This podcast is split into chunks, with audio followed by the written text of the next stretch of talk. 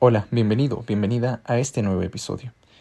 En esta ocasión te saluda desde Ecuador Pablo Arteaga, fundador y presidente de The Smart Lawyers y director del área de tecnología y diseño de soluciones legales en Bodero y Asociados.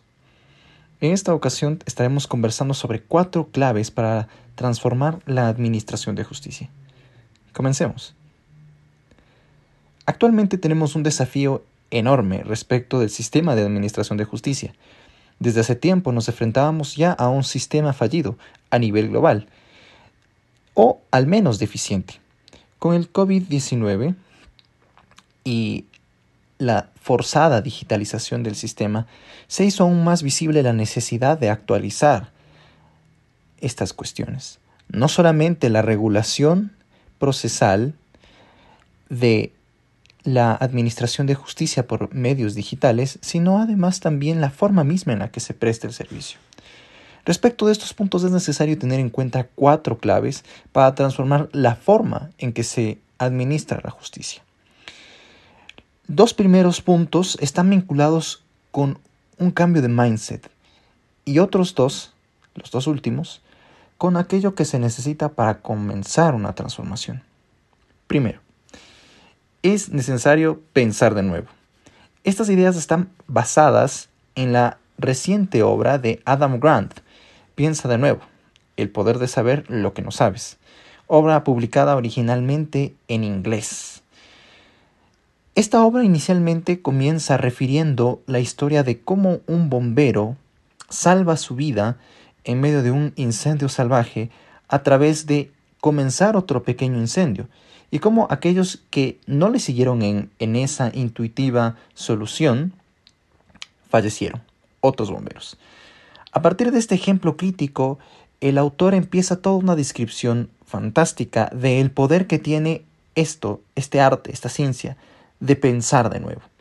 Para poder pensar de nuevo y aprovechar aquellas cosas que muchas veces pasamos por alto por la mecánica de nuestro pensamiento, necesitamos dos cuestiones claves que refiere el autor.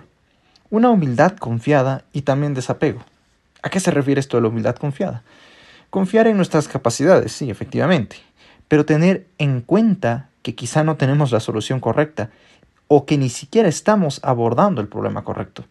Se trata de esto de un requisito clave para tener una apertura a reexaminar las propias ideas, a reexaminar por qué creemos lo que creemos o hacemos las cosas de la forma en que lo hacemos.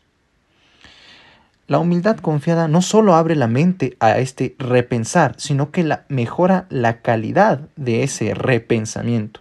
La arrogancia, por contraposición a esta actitud de humildad, nos deja ciegos a nuestras debilidades. Pero para poder pasar también a esta acción de repensar las cosas, es preciso el desapego es que el apego a lo que, a, lo que nosotros pensamos nos impide reconocer cuando nuestras opiniones están erradas, nos impiden repensarlas. Un primer gran requisito entonces es este pensar de nuevo, tener esta humildad confiada y a la vez este desapego, para poder estar abiertos a cualquier cambio realmente significativo. No podemos esperar un cambio, un resultado distinto si nos dedicamos a hacer siempre las mismas cosas. La segunda clave, vinculada también con un mindset distinto, con un esquema mental distinto, es el outcome thinking y no enamorarse de lo perfecto. Estas dos nociones están tomadas de la obra Cortes en línea y el futuro de la justicia, publicada en 2019 por el profesor británico Richard Susskind, originalmente la publicación en inglés. ¿Qué es esto del outcome thinking?